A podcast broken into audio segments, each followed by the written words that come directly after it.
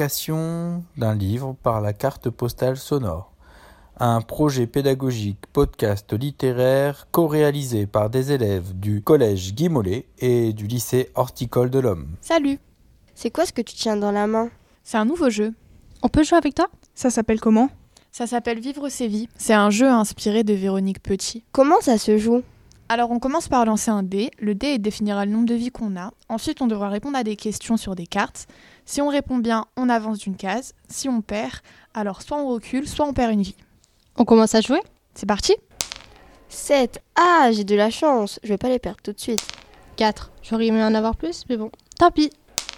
Oh, c'est nul. Je peux recommencer. Non, c'est à moi. 4. Je vais sûrement vite les perdre. Allez, je vais tirer la première carte. Vivre ses vies, un livre de Véronique Petit aux éditions Rageot.